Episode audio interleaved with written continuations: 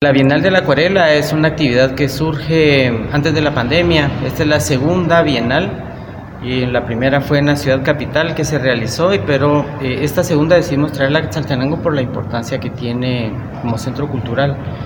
Está um, ubicada en Casa Noja en el segundo nivel.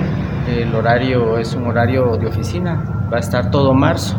Hoy inauguramos a las 6 de la tarde y está abierto hasta el 30 de marzo en horarios regulares.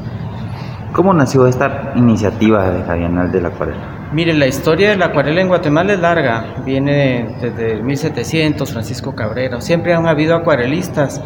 En el siglo pasado, Víctor Vázquez Kessler eh, fundó una actividad muy importante que fue el Salón de la Acuarela. Este funcionó unos 20 años más o menos, se desaparece en los 90, a finales de los 90 y nosotros como agrupación Artistas de Maíz decidimos retomar ese espacio que quedó vacío del acuarel y decidimos hacer la primera bienal, que como les decía fue en el 19. Esta segunda bienal ya estamos haciéndolo más serio y se está conformando una asociación específicamente de acuarelistas que va a tomar de aquí en adelante la bienal. La Asociación de Guatemalteca de la Acuarela un llamado para la población para que los puedan ir a apoyar. ¿Ustedes van a estar vendiendo los cuadros o solamente va a ser exhibición?